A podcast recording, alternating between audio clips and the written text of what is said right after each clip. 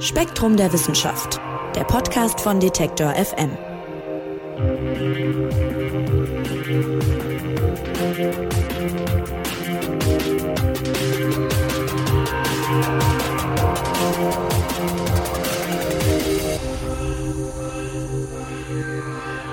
Hallo und herzlich willkommen beim Spektrum Podcast. Mein Name ist Marc Zimmer und ich freue mich, dass ihr dabei seid. Wir sprechen heute über ein wahnsinnig spannendes Thema. Es geht um ein Szenario, was wahrscheinlich jeder und jede von euch aus Science-Fiction-Filmen oder Romanen kennt. Die Vorstellung, dass ein riesiger Asteroid auf die Erde zurast und droht hier einzuschlagen und alles Leben zu vernichten, im schlimmsten Fall zumindest. Klar, das ist relativ unwahrscheinlich, aber eben nicht unmöglich, denn um uns herum schwirren tausende solcher Himmelskörper, mit denen man lieber nicht kollidieren will. Und es ist ja auch schon mal passiert, vor rund 66 Millionen Jahren ist ein Riesenasteroid im heutigen Mexiko eingeschlagen und der Einschlag, der hat die Welt so verändert, dass viele Arten, darunter die berühmten Dinosaurier, ausgestorben sind. Und damit sowas nicht wieder passiert, befasst sich die Wissenschaft heute mit der Abwehr von Asteroiden. Wirklich wahr. Und darüber wollen wir sprechen. Und mit wem sonst als mit Spektrum-Redakteur Mike Beckers. Hallo Mike. Hallo Marc. Mike, erstmal zur Einordnung. Wie viele solcher potenziell gefährlicher Himmelskörper gibt's denn um uns herum? Das ist jetzt erstmal gar nicht so einfach zu beantworten, weil das Sonnensystem ist natürlich irrsinnig groß und darin kreisen unfassbar viele Steinbrocken in allen möglichen Größen umher. Also wenn du jetzt fragst, wie viele potenziell gefährlich sind, muss man das schon mal ein bisschen eingrenzen. Dann, dann kann man erstmal gucken, wie viele dieser Brocken überhaupt irgendwann mal in die grobe Nähe der Erde kommen, weil viele, die allermeisten kreisen seit Jahrmilliarden ja weit draußen im Sonnensystem und bleiben da hoffentlich auch noch sehr lange. Das heißt, wir gucken nur auf erdnahe Asteroiden, so heißt das dann. Das sind die, die uns auf ihrer Bahn näher kommen als unsere nächsten Nachbarplaneten Mars und Venus. Das ist so grob der Korridor, den man in der Asteroidenabwehr genauer im Blick behält. Mhm. Und um uns dann noch prinzipiell gefährlich werden zu können, muss so ein Asteroid aus diesem erdnahen Bereich in absehbarer Zeit irgendwann mal auf einer Bahn sein, wo er der Bahn der Erde wirklich nahe kommt, also wo sich beide wirklich kreuzen. Und da nimmt man dann grob alles mit so weniger als der 20-fachen Distanz des Mondes. Ähm, und von solchen erdnahen Asteroiden gibt es erstmal 26.000 im Moment bekannte. Und wenn man sich dann mal anguckt, wie viele von denen uns im Lauf, jetzt sagen wir mal, des nächsten Jahres näher kommen als auf diese 20-fache Monddistanz, dann sind das bereits gut 100 Stück. Also im nächsten Jahr haben wir schon 100 potenziell gefährliche Himmelskörper. Was? Aber diese 20-fache Distanz des Mondes, das ist immer noch richtig weit weg. Äh, und die allermeisten davon sind eh zu klein, um irgendwelchen Schaden anzurichten. Also noch keine Panik bitte. Aber es gibt natürlich auch viele Asteroiden, die groß genug sind, dass sie bei so einem Einschlag zum Beispiel eine Großstadt komplett vernichten würden. Also mit solchen größeren Asteroiden, da gibt es, wenn man jetzt mal ein bisschen weiter in die Zukunft guckt, in den nächsten 1, 200 Jahren, äh, da gibt es schon mehr als, ich habe mal nachgeguckt, da gibt es ja öffentlich einsehbare Verzeichnisse, mehr als 3000 Ereignisse in den nächsten 1, 200 Jahren, die potenziell gefährlich werden könnten mit so richtig großen Brocken und die sollten wir deshalb auch genau im Auge behalten. Und das sind jetzt auch wirklich nur die, von denen wir jetzt schon wissen. Da draußen kreist ja noch jede Menge, von denen wir noch gar nicht wissen, dass es da ist. Ja, Wahnsinn. Also ich hätte jetzt auch ehrlich gesagt gedacht, dass es eher so ein Jahrtausendereignis ist, dass sowas uns mal überhaupt näher kommt. Aber du sagst, das sind schon irgendwie 100 in einem Jahr, die zumindest, naja. Wie gesagt, ja, 20-fache Monddistanz, das ist alles noch ganz schön weit weg. Mhm. Aber die behält man dann so ein bisschen näher im Blick, weil man weiß ja immer nicht so ganz genau, wie die Bahnen sind und da gibt's immer so kleine Restunsicherheiten. Aber die allermeisten davon, die fliegen auch weit, weit an uns vorbei. Okay. Äh, mal kurze Frage, sind das nur Asteroiden, die uns da gefährlich werden können? Oder vielleicht kannst du die Begriffe nochmal kurz ein bisschen klären. Äh, oft hört man ja auch Meteoriteneinschlag. Wo sind da die Unterschiede? Und, oder hat das nur was mit der Größe zu tun oder mit der Art des, des Himmelskörpers? Mm, also man kann grob sagen, Asteroiden, das sind so die Felsbrocken aus der Anfangszeit des Sonnensystems, die irgendwie in der Nachbarschaft übrig geblieben sind und es nicht zum Planeten geschafft haben.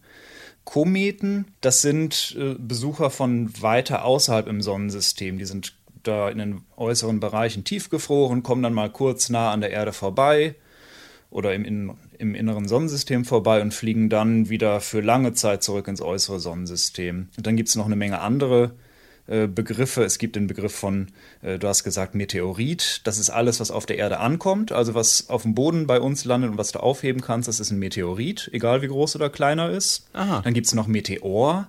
Das sind die Erscheinungen im Himmel, also wenn was in die Erdatmosphäre eintritt und dort verglüht oder sogar explodiert, dann ist das ein Meteor. Es gibt noch Meteorit mit D hinten dran. Das sind dann die ganz kleinen Asteroiden, also kleinere Bröckchen als ein Asteroid. Da gibt es ganz viele verschiedene Bezeichnungen, aber so die wichtigste Bezeichnung ist Asteroid, weil das so die größte Menge der Brocken um uns herum ist. Kometen kommen eher selten vor. Okay, jetzt nach dem, was du uns gerade schon erzählt hast, liegt ja die Mutmaßung nahe, dass die Erde eigentlich öfter mal getroffen wird von so kleineren Asteroiden, sage ich mal. Ja. Kommt das wirklich öfter vor und ab welcher Größe wird es dann problematisch? Also es kommt eigentlich ständig vor. Die Erde sammelt ständig jede Menge Kram aus dem Weltall ein. Es sind wirklich täglich Tonnen an Material, was wir mit unserer großen Fläche so aus dem Weltall aufsaugen. Aber das allermeiste sind Staub und wirklich kleinste Körnchen, die verglühen dann in der Atmosphäre. Und wenn du nachts mal guckst, dann kannst du die als Sternschnuppen sehen. Und äh, da gibt es jeden Tag ja etliche, die du beobachten kannst, wenn du einen dunklen Himmel hast. Das heißt, da haben wir wirklich täglich tonnenweise. Und ein paar von denen sind dann auch mal größer. Die überstehen dann den Ritt durch die Atmosphäre, die treffen auf dem Boden auf und das sind dann die Meteoriten, die ich erwähnt habe, die, die fallen dann aber auch nicht heftiger auf den Boden als so ein Hagelkorn. Also es gibt Leute, habe ich gelesen, die haben als Hobby, dass sie so einen starken Magneten an eine Angelleine binden und durch die Regenrinnen ziehen. Und was dann dran kleben bleibt, äh, ist allermeistens Eisenschrott, aber es gibt eben auch Eisenmeteoriten, die auf die Weise mit so einem Magneten eingesammelt werden können. Also es liegen eigentlich überall um uns herum so kleinste Bröckchen und von denen kriegen wir eigentlich gar nichts mit. Und das ist natürlich gut so. Und, äh, Meteoriten aus der Dachrinne, toll. Ja, also äh, kannst du mal ein bisschen googeln. Äh, da es viele, die, die haben das als Hobby, aber das Allermeiste, was du findest, ist natürlich irgendein, irgendein Metallschrott. Aber manchmal, ganz selten, sind auch wirklich Meteoriten, also Eisenmeteoriten dabei. Äh, und das ist dann natürlich schön, wenn du sowas findest. Also ein nettes Hobby, wenn du, wenn du Kinder hast, da kannst du dann mit dem mal durch die Straßen ziehen. also es wird alles natürlich nur zum Problem, diese ganzen Sachen, die auf uns runterstürzen, wenn die Atmosphäre die Himmelskörper eben nicht mehr so richtig gut abbremsen kann. Also wenn sie nicht so klein sind wie eine Murmel, sondern groß genug, dass die äh, richtig mit Wumms durch die Atmosphäre schießen und dann werden sie entweder richtig stark aufgeheizt, sodass sie noch in der Luft explodieren oder die kommen wirklich heftig am Boden an. Aber dazu muss es wirklich schon der Ursprungskörper einige zehn Meter Durchmesser haben. Alles darunter, das sorgt dann nur für eine schöne Leuchterscheinung. Äh, ich habe ja gesagt, das nennt man dann Meteor oder wenn es besonders heftig ist, Feuerkugel oder Bolide. Da kommen dann auch in so einem Fall mal hunderte oder tausende Bruchstücke am Boden an und schlagen dann kleine Kraterchen, aber das ist schon statistisch meist über unbewohntem Gebiet und das merkt kaum jemand. Also alles unter einigen zehn Metern beim Ursprungsasteroid, das ist eher was äh, für eine Souvenirjagd als wirklich Grund zur Sorge. Kein Grund zur Sorge also. Aber was ist denn mit so größeren Asteroideneinschlägen? Den berühmtesten vielleicht, habe ich ja vorhin schon erwähnt, der, der die Dinosaurier ausgelöscht hat. Aber gab es denn auch danach nochmal oder sogar in jüngerer Zeit mal einen heftigeren Einschlag? Also in jüngerer Zeit ging mal ein Ereignis durch die Medien. Das war der Meteor von Chelyabinsk. Das war 2013. Und da ist so in der Morgendämmerung über der russischen Stadt Chelyabinsk äh, ein Asteroid in die Atmosphäre geschossen und da explodiert. Und das war wirklich so heftig wie bei einer Atombombe, aber in ziemlich hohen atmosphärischen Schichten. Und deswegen waren die Folgen am Boden jetzt nicht so schlimm, aber weil es eben in Stadtnähe war, gab es trotzdem ziemlich viele zersplitterte Fensterscheiben und Verletzte. Und das war vermutlich so ein 20 Meter großer Asteroid und der hat auch schon einiges an Eindruck hinterlassen. Das war jetzt so in jüngerer Zeit. Ähm, so die Größenordnung passiert vielleicht einmal in 100 Jahren, also es ist auch nicht so arg oft. Aber die Erde ist natürlich richtig schön alt und mhm. wenn man sich dann mal so die erdgeschichtliche Zeit anguckt, und so ein bisschen auf Wikipedia rumrecherchiert, dann findet man jede Menge Einschläge. Also da gab es natürlich viel mehr und auch viel heftigere Ereignisse. Auch lange noch nach dem Ende der Dinosaurier und diesem berühmten Killer-Asteroiden. Also ich war, äh, Anekdote, vor ein paar Jahren war ich mal in Prag. Und wenn du da durch die Straßen gehst, dann kannst du in praktisch allen Juweliergeschäften überall Schmuckstücke mit Moldavit kaufen. Das ist ein richtig hübsches grünes Glas, sieht cool aus und das hat eine interessante Entstehungsgeschichte. Das ist nämlich entstanden, also vor 15 Millionen Jahren äh, ein Asteroid im, im heutigen Süddeutschland eingeschlagen ist. Der war anderthalb Kilometer groß, also ein richtig großer Brocken, äh, aber nur ein Zehntel so groß wie der, der die Dinos gekillt hat. Und dieser ähm, Asteroid, der da eingeschlagen ist in Süddeutschland, hat da den Boden wirklich zu Glas aufgeschmolzen, gewaltige Verheerungen verursacht. Und dieses aufgeschmolzene Glas, das ist im hohen Bogen bis nach Tschechien geschleudert worden. Und äh, das ist jetzt da eben heute der Moldavit, den man da findet. Und es war damals wirklich alles im Umkreis hunderter Kilometer in einem gigantischen Feuerball einfach, einfach zu Asche geworden. Also sowas passiert zum Glück wirklich selten. Aber die Erde ist auch alt genug, um sowas immer mal wieder erlebt zu haben. Krass. Äh, wo wir gerade bei den Folgen von so einem Einschlag sind, mal angenommen, morgen trifft ein Asteroid die Erde, ein etwas größerer. Was sind denn mögliche Folgen von so einem Einschlag? Also ich habe es ja schon angedeutet, das hängt immer sehr von der Größe des Asteroiden ab und beispielsweise auch davon, wie steil der auf die Erde trifft. Also ob der eher wenig oder ob der eher viel Strecke durch die Atmosphäre zurücklegt und wieder da gebremst wird. Also bei der Größenordnung von 10 Metern Durchmesser, da explodiert er noch in der Atmosphäre. Das war ja bei Chelyabinsk der Fall. Aber wenn er dann mal am Boden ankommt, dann kann man so als Faustregel sagen, dann schlägt er einen Krater, der etwa zehnmal so groß ist wie er selbst. Das heißt, ein 100 Meter großer Asteroid, der einschlägt, der würde auch von der Atmosphäre kaum noch gebremst werden. Also 100 Meter hinterlassen so etwa einen Kilometer großen Krater. Und die Druckwelle wäre natürlich nochmal gigantischer und der Feuerball entsprechend. Also so ein 100 Meter Asteroid, der eine Großstadt trifft, da wäre von der Stadt hinterher nichts mehr übrig. Und bei einem 1000 Meter Asteroid, ich habe es gerade äh, erzählt, die Geschichte des Moldavits, da wären die Folgen entsprechend dramatischer. Also da wäre so ein halber Kontinent betroffen. Hm, und das sind ja sozusagen nur die Folgen des direkten Einschlags. So bei den Dinosauriern hat sich ja offensichtlich auch irgendwie das Klima dann verändert, ne? durch den ganzen Staub und äh, Asche und was da entstanden ist und so. Genau, also so ein Einschlag hätte auf jeden Fall globale Folgen, je nachdem, wie groß das Ding ist, umso dramatischer. Also bei den Dinos war es halt auch so, dass Unmengen von Staub und Gestein und Gasen in die Atmosphäre gelangt sind, die dann ein über, ich weiß nicht genau wie lang, aber sicherlich über Generationen von Dinos äh, einfach das Klima komplett resettet haben und die Erde mehr oder weniger unbewohnbar gemacht haben für viele Arten. Und das wäre auch äh, bei kleineren Objekten der Fall, wenn jetzt beispielsweise, wir haben ja, die Erde sind so 70 Prozent Ozeane, wahrscheinlich schlägt also ein Asteroid da ein. Und da würden dann Unmengen an Wasser verdampfen, kann man sich ja vorstellen, wie viel Wasser in die Atmosphäre dabei gelangt. Und das wird natürlich das Klima über Jahre sicherlich komplett durcheinander wirbeln. Also egal, wo das einschlägt. Und wenn es irgendwo im Pazifik ist, wo wir nichts von mitbekommen oder erstmal nichts von sehen, das würden wir auf jeden Fall merken, weil das Klima, das Wetter, das wäre komplett durcheinandergewürfelt. Also wir wollen definitiv keinen Asteroideneinschlag haben für unsere Zivilisation. Wäre ganz, ganz schlecht. Wäre wär ganz, ganz schlecht. Und genau deshalb äh, versuchen Forscherinnen und Forscher, aber auch Militärangehörige, einen solchen Asteroideneinschlag eben zu verhindern, dem vorzubeugen. Und dieses Feld hat sogar einen Namen, Planetare Verteidigung heißt das. Also das ist der Versuch, drohende Zusammenstöße zwischen Asteroiden oder Kometen oder was auch immer und der Erde frühzeitig zu erkennen, also mit so einem Frühwarnsystem und abzuwenden. Und darum genau geht's im aktuellen Spektrum-Magazin. Mike, wer kümmert sich denn um die planetare Verteidigung und wie gehen die vor? Es ist im Prinzip eine Aufgabe für die ganze Welt. Also das allerwichtigste Werkzeug für die Asteroidensuche und die Asteroidenabwehr sind Beobachtungen. Überall. Äh, es stehen ja überall Teleskope und viele von denen scannen Nacht für Nacht systematisch den ganzen Himmel ab und äh, gleichen dann diese Bilder ab und gucken, ist da jetzt irgendwo ein schwacher Lichtpunkt auf dem einen Foto, der sich jetzt im Vergleich zu gestern oder zu letzter Woche so ein bisschen bewegt hat. Das ist dann immer irgendwie ein Himmelskörper, der im Sonnensystem kreist. Und dann guckt man natürlich, äh, ist der schon in irgendeinem Verzeichnis oder ist der neu? Kannte man den noch nicht? Und da gibt es äh, auch richtig speziell gewidmete Teleskope, die heißen dann Pan-STARRS, der steht auf Hawaii, oder Catalina Sky Survey äh, in Arizona.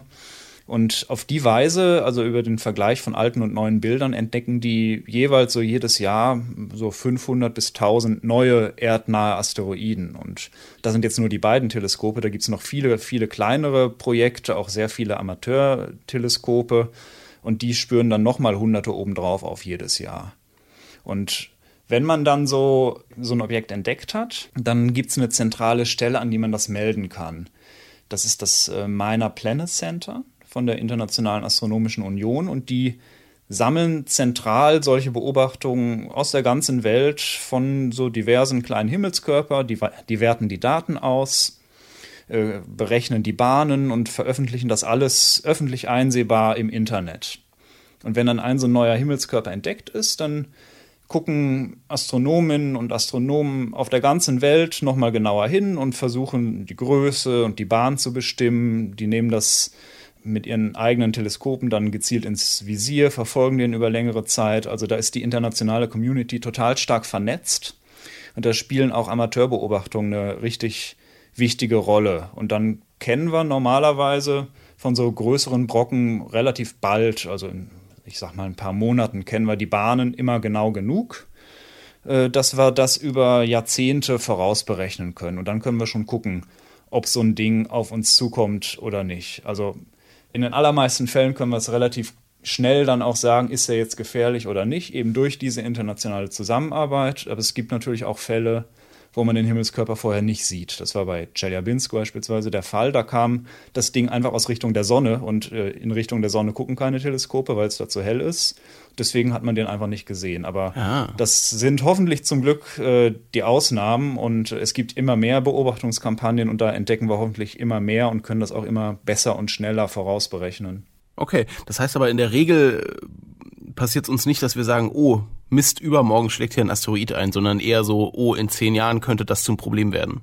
Genau, also es ist ja so typisch in Hollywood-Filmen, da steht dann äh, irgendwie der, der einsame Astronom in seiner Teleskopkuppel, guckt durchs Rohr und sieht da irgendwie einen Punkt, der immer größer wird und ruft dann direkt den Präsidenten an. Also das ist, das ist alles irre dramatisiert. In Wirklichkeit hat das viel mehr Vorlaufzeit und das wird alles übers Internet auch koordiniert und äh, das, das ist alles viel komplexer, aber auch eben viel langfristiger. Also, dass plötzlich irgendwas erscheint, was auf die Erde zurast und dann haben wir nur noch eine Woche Zeit und äh, sonst werden wir alle sterben, das, das ist unrealistisch. Das ist unrealistisch, okay.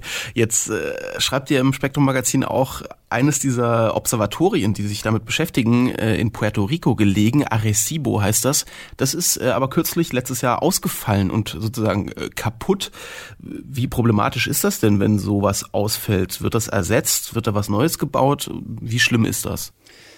Ja, also gerade im Fall von Arecibo, da hat der Verlust schon sehr vielen in der Community so ein Stück weit das Herz gebrochen. Also Arecibo, das war äh, eine 300 Meter große Radioteleskopschüssel und über der hing an Seilen gespannt eine Instrumentenplattform.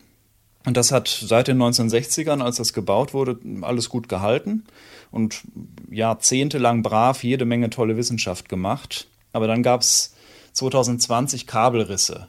Und bei diesen Kabelrissen sind dann äh, irgendwann die Instrumente äh, so richtig in die Schüssel gekracht und haben alles komplett zertrümmert. Und ähm, warum das jetzt so schade ist, ist nicht nur der nostalgische Aspekt, weil Arecibo halt so ein, so ein altes Instrument war, sondern das Besondere jetzt für die Asteroidenabwehr bei Arecibo war, dass es ein aktives Radar war. Das heißt, es hat nicht nur passiv mit seiner Schüssel Radiowellen von irgendwo aus dem Kosmos aufgefangen, sondern es konnte auch gezielt Strahlung zu einzelnen Himmelskörpern im Weltall schicken und das reflektierte Echo konnte es dann aufzeichnen. Das heißt, wenn Arecibo so einen Asteroiden anvisiert hat mit seinem Radar, dann konnte man mit dem Echo ziemlich gut aufschlüsseln, wie der aussieht, welche Form er hat und vor allem weiß man dann auch ganz exakt, wie der Abstand zur Erde ist. In normalen optischen Teleskopen sieht man ja immer nur Lichtpunkte. Und da muss man immer auch ein bisschen schätzen, wie groß der Asteroid jetzt ist, wie gut er das Sonnenlicht reflektiert und daraus irgendwie so ein bisschen berechnen, wie weit er entfernt sein könnte. Aber mit Radar weiß man das auf einen Schlag ganz genau, wie weit er weg ist. Und Arecibo war eben mit seinem riesigen Durchmesser, 300 Meter, das leistungsfähige derartige Radar, was wir auf unserem Planeten hatten. Und die nächstgroßen, die jetzt noch in Betrieb sind, die sind alle schon viel kleiner und entsprechend viel weniger empfindlich. Also haben wir ein Loch in unserer Asteroidenabwehr. So ein bisschen, ja. Das ist schon, schon ein wichtiges Werkzeug gewesen, um Asteroiden genau zu charakterisieren. Hm, okay, also wird da wahrscheinlich was Neues gebaut dann in den nächsten Jahren nochmal. Ja, das ist die Hoffnung. Also das Problem ist, ist ja immer das Problem in der Wissenschaft. Es gibt viele Ideen, aber wenig Geld. Also Arecibo selbst war, so toll das Instrument ist, ähm, schon vor der Zerstörung ständig von Finanzierungsproblemen geplagt. Und äh, es gibt natürlich auch noch andere Radioteleskope, die haben noch keine Sendeeinheit, äh, mit der man aus ihnen so ein aktives Radar machen könnte, aber die könnte man natürlich zum Beispiel nachrüsten und eine Sendeeinheit einbauen. Aber das, das bedeutet natürlich Aufwand, das kostet, oder man könnte auch ein neues Radar bauen. Das müsste dann nicht unbedingt so eine riesige Schüssel sein wie bei Arecibo, sondern man könnte auch viele kleine zusammenschalten. Aber auch sowas schüttelt man ja nicht einfach mal so aus dem Ärmel. Das heißt, wir werden wahrscheinlich noch einige Jahre ohne einen direkten Ersatz für, äh, für Arecibo auskommen müssen. Aber vielleicht habe ich noch einen kleinen Trost für dich und einen kleinen Lichtblick. Es, äh, Radar ist ja nur ein Aspekt in diesem ganzen Sucharsenal. Es gibt ja viele verschiedene Bauprojekte für große Teleskope zur Himmelsdurchmusterung im Moment. Da erzähle ich ja ganz gern hier im Podcast davon, wenn es mal wieder um dunkle Materie oder dunkle Energie geht, dass man da das Universum immer besser kartografiert. Aber genau bei sowas fallen auch immer mal wieder Asteroidenentdeckungen ab. Mhm. Und je mehr solcher Teleskope gebaut werden, ganz allgemein so zur Himmelsdurchmusterung, desto mehr Asteroiden können wir auch hoffen, dass entdeckt werden.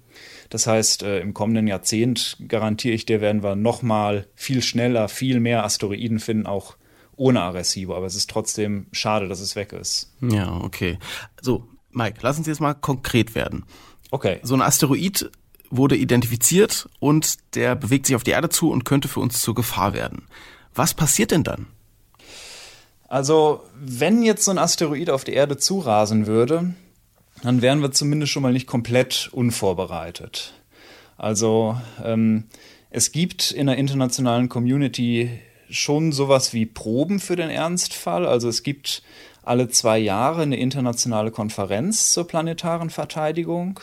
Und bei der gibt es dann immer auch so ein Planspiel. Das heißt, da kommen dann alle zusammen, die erhalten Informationen äh, über einen natürlich fiktiven Asteroiden, der die Erde dann treffen könnte in absehbarer Zeit. Und mit jedem Tag dieser Konferenz gucken die, was für Maßnahmen könnte man treffen. Mit jedem Tag steigt auch der Wissensstand und der Asteroid kommt näher und dann müssen sich alle Beteiligten immer passende Maßnahmen ausdenken. Also ob man jetzt eine Raumsonde hinschickt, äh, welche Optionen haben wir überhaupt zur Abwehr, hätten wir genug Zeit, eine Mission zu planen. Das heißt, es gibt schon so eine gewisse, etwas eingespielte Maschinerie, wo alle so ein bisschen gucken, äh, ja, was ist ein realistisches Bild, welche Maßnahmen könnten wir machen, wen müssten wir ins Boot holen, was gäbe es vielleicht für logistische oder politische Probleme. Also wir könnten jetzt schon mit sehr vielen Leuten Pläne entwickeln, um so ein Asteroiden ja nicht nur zu entdecken, sondern eben auch tatsächlich abzuwehren oder zumindest die Folgen von so einem Einschlag zu verringern. Über die konkrete Abwehr lass uns mal sprechen, über die Maßnahmen, die es da gibt. Es gibt äh, einen berühmten Film mit Bruce Willis, der heißt Armageddon. Und äh, da rast ein Asteroid auf die Erde zu mit 1000 Kilometern Durchmesser und der Welt bleiben 18 Tage. Du hast schon gesagt, das ist etwas überdramatisiert, so von der Beobachtungslage, aber es bleiben in diesem Film 18 Tage, um eine Lösung zu finden. So, und Bruce Willis und sein Team sollen das Ding dann am Ende sprengen, indem sie dahin fliegen, ein Loch bohren und in diesem Loch einen nuklearen Sprengsatz zünden. So, man hört sich das an und ich habe den Film gesehen vor Jahren und denke, ja, geile Story, unterhält mich, aber das ist ja völliger Quatsch. Und nachdem ich jetzt das Spektrum-Magazin gelesen habe, muss ich sagen, so abwegig ist diese Lösung gar nicht. Stimmt's?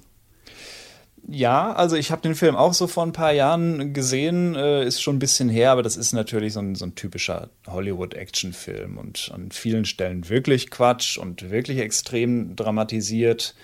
Also, dass die den Bruce Willis da in 18 Tagen zum Astronauten umschulen, ihn da hochschicken, Atombombe platzieren lassen, der die sprengt dann diesen völlig überdimensioniert gigantischen Asteroiden in zwei Teile und die fliegen dann beide gerade noch an der Erde vorbei. Das ist alles schon sehr Hollywood. Ja. Aber wenn du aus, aus diesen 18 Tagen jetzt mal 18 Jahre machst und den Asteroiden ein bisschen realistischer kleiner machst und den ganzen Teil mit Bruce Willis weglässt, dann kannst du es zwar nicht mehr so gut in die Kinos bringen, aber dann ist es schon nicht mehr so abwegig. Also so einen kilometergroßen Asteroiden könntest du wirklich mit Atombomben von seinem Kurs abbringen. Das könnte funktionieren, das wird auch tatsächlich diskutiert, aber es geht natürlich jetzt nicht unter den Bedingungen von Hollywood. Klar, aber trotzdem krass, dass man einfach eine Atombombe theoretisch dahin bringen würde und die dann äh, kontrolliert sozusagen sprengen würde. Ja, das ist natürlich eine, eine, Idee, die so ein bisschen auch aus der amerikanischen Denke rauskommt. Wir haben die Dinger, dann müssen wir sie auch mal einsetzen. aber äh, so eine Atombombe hat schon den Vorteil, dass sie sehr viel Energie äh, auf so einen Asteroiden beispielsweise übertragen könnte.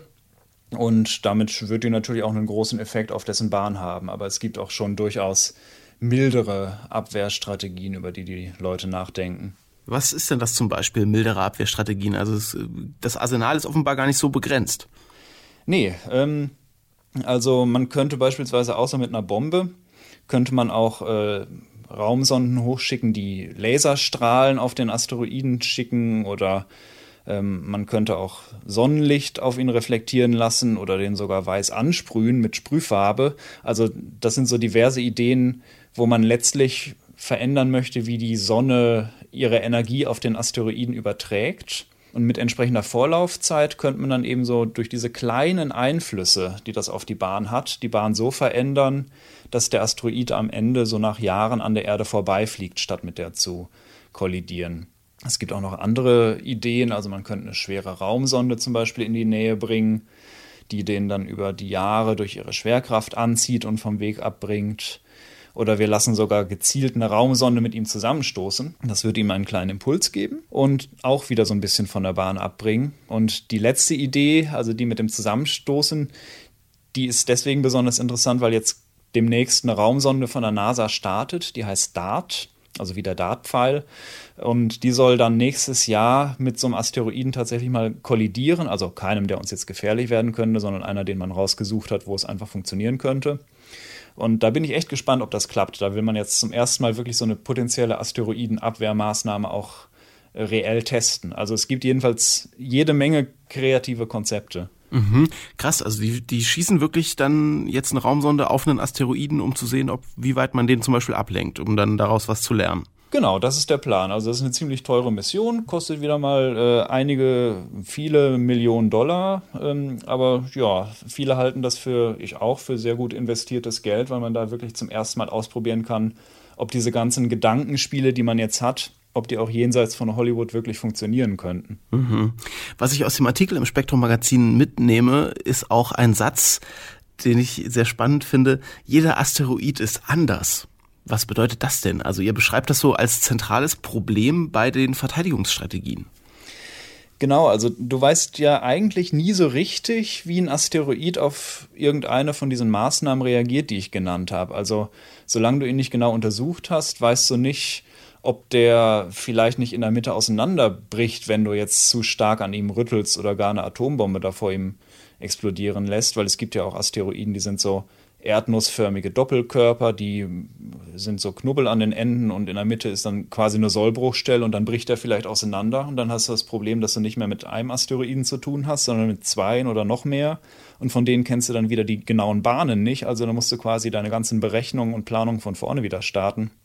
Oder der Asteroid, der kann auch sehr porös sein, äh, dann wird er auf so einen Einschlag von einer Sonde wie bei DART jetzt völlig anders reagieren, als wenn er sehr kompakt ist das heißt, jeder Asteroid ist tatsächlich anders, auch wenn sie alle irgendwie eine gemeinsame Entstehungsgeschichte haben. Und bevor man so einen Asteroiden, einen konkreten, der einen jetzt bedroht, nicht genau untersucht hat, kann man auch nicht so richtig sagen, wie der jetzt exakt auf eine Maßnahme reagiert, sondern man könnte es nur machen und dann gucken. Aber tatsächlich ist jeder Asteroid anders und muss dann quasi individuelle Abwehrmaßnahmen dafür designen.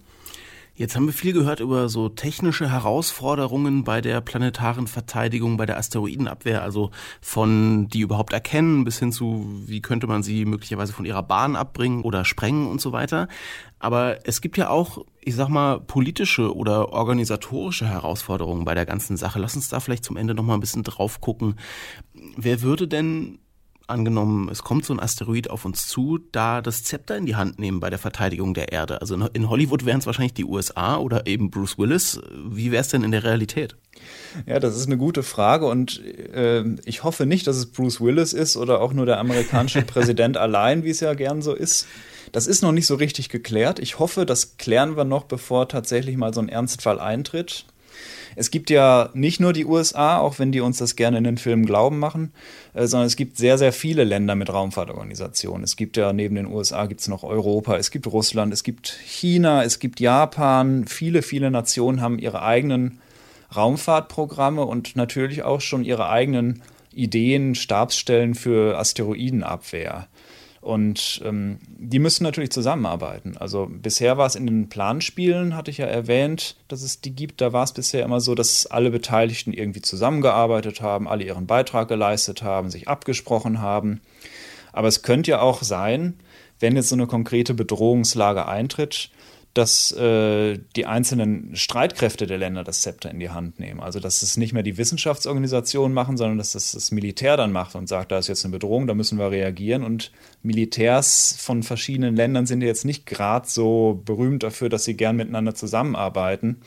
Also es kann auch sein, dass die sich mit irgendwelchen Geheimplänen dann gegenseitig das Leben schwer machen in so einem Fall oder gegeneinander arbeiten. Also es gibt auf der einen Seite gute Argumente dafür, dass man die Militärs stärker in so eine Asteroidenabwehr einbindet. Das liegt unter anderem daran, dass äh, die einfach finanziell viel besser ausgestattet sind als die Wissenschaft. Aber es gibt eben auch gute Argumente dagegen. Also dass zum Beispiel einzelne Länder dann die Asteroidenabwehr als Deckmantel verwenden könnten, um militärisch aufzurüsten und international dann für Spannung zu sorgen. Also so oder so, egal wie es dann am Ende aussieht, auf jeden Fall brauchen wir eine enge internationale Zusammenarbeit und, und Strukturen, mit denen wir dann auch vorausschauend planen können, egal auf welcher organisatorischen Ebene wir das ansiedeln. Und da ist auf jeden Fall noch viel zu tun und viel zu besprechen. Ja, es wird auf jeden Fall ein Politikum werden, so ein Asteroid, der auf uns zukommt. Ich habe auch gerade so ein bisschen rumgesponnen gedanklich, dass wenn man wüsste, in 20 Jahren schlägt hier ein Asteroid ein, dann würde das ja auch die nächsten beispielsweise vier, fünf US-Wahlkämpfe zum Beispiel bestimmen. Und dann wäre nicht nur irgendwie Einwanderung und äh, Finanzen und irgendwas Wahlkampfthema, sondern auch, wie will der jeweilige Kandidat oder die Kandidatin mit dem Asteroiden umgehen.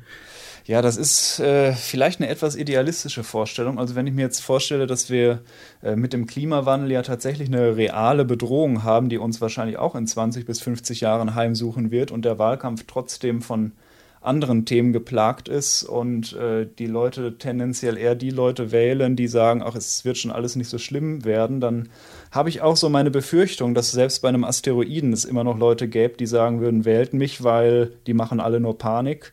Aber gut, das werden wir hoffentlich nie erleben. Äh, und, und wenn wir es erleben, dann ist die Wissenschaft hoffentlich so weit, dass sie uns auch schon genauere Daten liefern kann. Mike, abschließende Frage. Wie viel Angst muss man jetzt haben vor einem Asteroideneinschlag? Also, das, lass, lass mich dich beruhigen. Hab keine Angst. Uns allen sollte bewusst sein, dass Asteroiden zu einer Gefahr werden können. Wir sollten alle angemessene Vorbereitungen treffen auf organisatorischen Ebenen. Aber wir sollten immer wissen, dass Asteroideneinschläge wirklich ganz, ganz extrem seltene Ereignisse sind. Die haben dann zwar wirklich extrem schlimme Folgen, aber am Ende ist es ja irgendwie wie bei einer Versicherung. Also ich habe beispielsweise eine Hausratversicherung und ich lebe trotzdem nicht jeden Tag in Angst, dass meine Wohnung abbrennt oder der Blitz einschlägt. Ich zahle jedes Jahr ein bisschen für die Hausratversicherung, dann stehe ich auch nicht mit leeren Händen da, wenn es doch passiert, aber ich mache mir nicht täglich Gedanken drüber. Und Entsprechend sollten wir vielleicht auch die Asteroidenabwehr behandeln. Wir sollten vorsorgen, dass uns so ein Asteroid nicht aus heiterem Himmel trifft. Und das machen wir, indem wir tun, was wir können. Das heißt, Beobachtungsprogramme ausbauen, internationale Strukturen ausbauen, testen, was könnte man machen, wenn es soweit ist.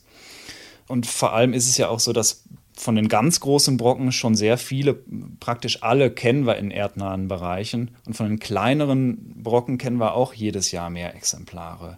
Also es sinkt auch mit jedem Jahr die Wahrscheinlichkeit, dass wirklich was passiert, einfach weil unser Wissen darüber steigt. Also bitte, bitte keine Angst haben, bitte auch nicht irgendwelchen Boulevardzeitungen glauben, die dann titeln, Asteroid rast auf die Erde zu, weil viele Leute in der Wissenschaft arbeiten wirklich hart dran seit vielen Jahren, dass uns das eben nicht unvorbereitet trifft und man keine Angst haben muss. Okay. Einen interessanten Gedanken zum Schluss des Artikels fand ich zum Beispiel noch, dass wir als Menschen niemals in der Lage sein werden, ein Erdbeben aufzuhalten oder einen Hurricane, aber einen Asteroiden eben möglicherweise schon mit den Mechanismen und Taktiken, die du beschrieben hast. Eigentlich auch eine verrückte Vorstellung, ne? dass man sowas Erdliches wie ein Erdbeben oder ein Hurricane nicht aufhalten kann, aber was, was so eine Bedrohung aus dem Weltall vermutlich schon. Also wenn man noch ein paar Jahre Zeit hat. Ja, das ist ein witziger Gedanke, weil eigentlich haben wir Menschen ja so in den letzten Jahrzehnten Talent dafür bewiesen, dass wir Naturkatastrophen eher noch verschlimmern. Also ich habe den Klimawandel erwähnt, äh, Missmanagement kommt noch dazu bei Hochwasserschutz oder Feuermanagement. Also eigentlich können wir Menschen das echt schlecht so mit Katastrophen, aber im Fall der Asteroidenabwehr, da hätten wir tatsächlich mal die Chance, eine Naturkatastrophe zu verhindern, die dann sogar globale Auswirkungen hätte. Also das ist vielleicht eine Sache, die wir Menschen dann noch hinkriegen würden. Mike, schönes Schlusswort. Vielen Dank dir, dass du uns erklärt hast, wie die Erde so aufgestellt ist, was die Abwehr von Asteroiden angeht. Sehr gern. Ja, und das Spektrum-Magazin mit diesem und vielen weiteren spannenden Themen, das gibt's jetzt im Zeitschriftenhandel und auf spektrum.de zu kaufen. Wir hören uns hier nächste Woche wieder. Mein Name ist Marc Zimmer und ich sage Tschüss und macht's gut.